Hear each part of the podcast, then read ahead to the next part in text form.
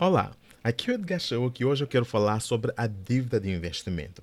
Vocês já sabem muito bem que quem perde emprestado é servo de quem o empresta. O que quer dizer que você não deve se endividar em momento algum. Evite dívidas ao máximo. Eu sempre digo, fuja das dívidas como se estiver a fugir de um leão. Então você tem que fugir, porque sempre que você estiver endividado, você será servo, você será um empregado, você será um fugitivo, você estará preso a alguém. Você estará preso à pessoa a quem você pediu emprestado dinheiro. E você não, e essa prisão não é uma prisão física, mas você sabe que está preso emocionalmente, mentalmente estará preso, porque essa dívida tem as suas repercussões na sua vida, no seu dia a dia, tem as suas repercussões na sua saúde, na sua saúde emocional, física e também na sua, no seu relacionamento. Então, evite sempre se endividar. Eu já falei de dois tipos de dívidas. A primeira dívida sobre a qual falei é a dívida idiota, que é a dívida de consumo. Aquela dívida que você faz para simplesmente para consumir. É aquele tipo de dívida que você não deve fazer. Ninguém, em momento algum, deve se endividar desse jeito. É aquela dívida que você faz para comprar um computador. É aquela dívida que você faz para comprar vestuário. É aquela dívida que você faz para comprar comida. É aquela dívida que você faz para comprar um telefone. Ou seja,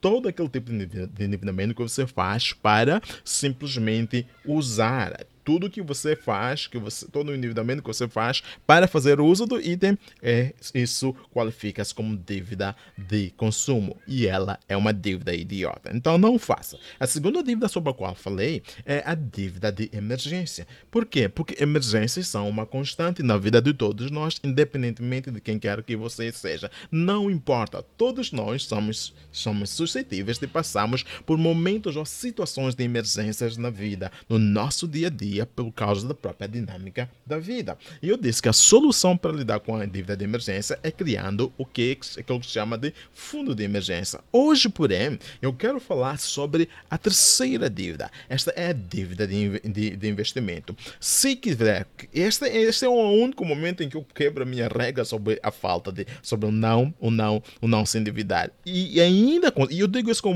de uma forma muito conservadora ainda, porque eu sempre, eu, eu aconselho você a criar reservas, de modo que tenha uma fonte, tenha um bolo que você possa usar para investimento. Mas caso não tiver, veja a necessidade de nós incorrermos numa dívida para podermos investir em algum negócio. A ideia por detrás da dívida de investimento, como seu próprio nome diz, é nos endividarmos para investir no negócio. Não é para você consumir, não é para lidar com uma emergência. Você está se endividando, você vai buscar um empréstimo, você vai fazer uma dívida para investir no negócio, seja qual for o negócio. Negócio precisa de capital, precisa de um capital, de um investimento inicial, de de modo que você possa arrancar com o negócio. E para tal, é fundamental que você tenha dinheiro. Se você não tiver, o que é que você faz? Vá ao banco, vá a uma instituição financeira, endivida-se de modo a que possa investir no seu negócio. E qual é a lógica por detrás disso? A lógica é que o seu negócio por si só irá pagar pelo investimento, irá pagar pela dívida. Então, pelas receitas, através das receitas do seu negócio, uma parte, uma percentagem daquelas receitas terão que ir para o pagamento da dívida, no, no qual você terá uma taxa mensal fixa que poderá variar de acordo com aquilo que seja a taxa de juro, isso porque sempre, porque as taxas de juros são sempre variáveis no nosso contexto, então, você terá que pagar aquela taxa. Então, e essa taxa não vem do seu bolso, mas vem do seu negócio. O que quer dizer que o seu negócio, o pequeno empreendimento que você iniciou, é que será responsável pelo pagamento da dívida. O seu empreendimento, o seu negócio é que paga a dívida e não você.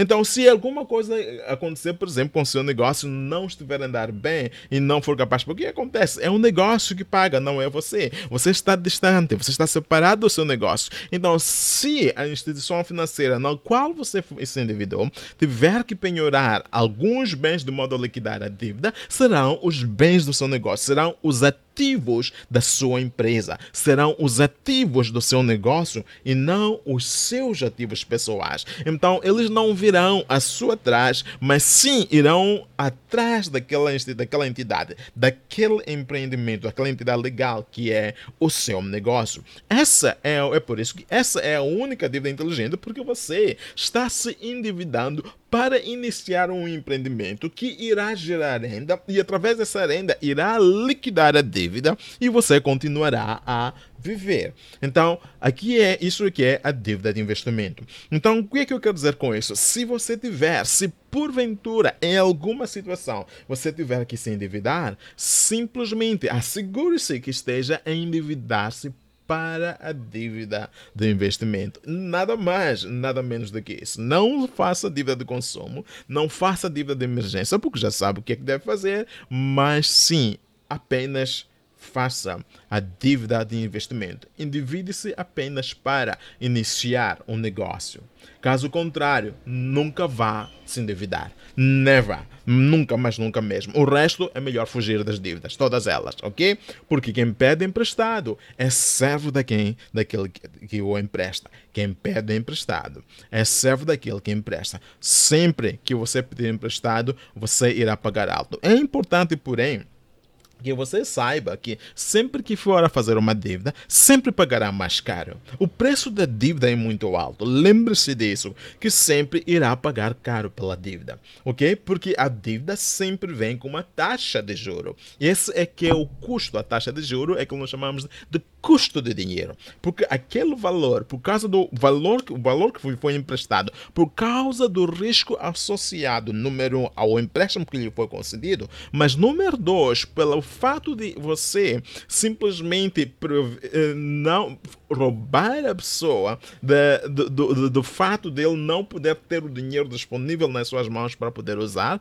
esses dois aspectos, esses dois fatores acabam contribuindo aquilo para aquilo que se chama do custo de dinheiro. Então, esse chama-se, aí chama-se o fator de risco. Então, de acordo com o fator de risco existente, é aí onde a taxa de juro entra e ela é aplicada.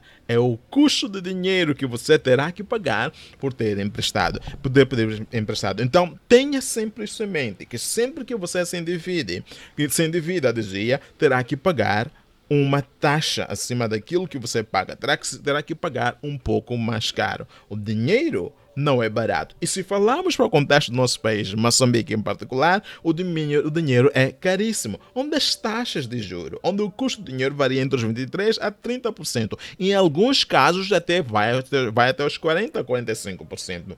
Esses são preços proibitivos, são taxas proibitivas. Então, tenha sempre isso em mente, que sempre que você for a pedir emprestado dinheiro, você irá pagar caro. Então, é isso que vem vai junto com o custo da dívida, com o fato de você se endividar. Então, a única dívida justificável, a única dívida aceitável é a dívida de investimento, porque você está se endividado para investir no empreendimento, no negócio que irá gerar lucros, ok? Então é tudo que eu tenho para si hoje. Aqui é o Edgar Shauk falando conversando, dialogando e aconselhando consigo a si a não se endividar. Muitíssimo obrigado pela sua atenção. Um abraço para você. Estamos juntos arquitetando o futuro. Bye bye.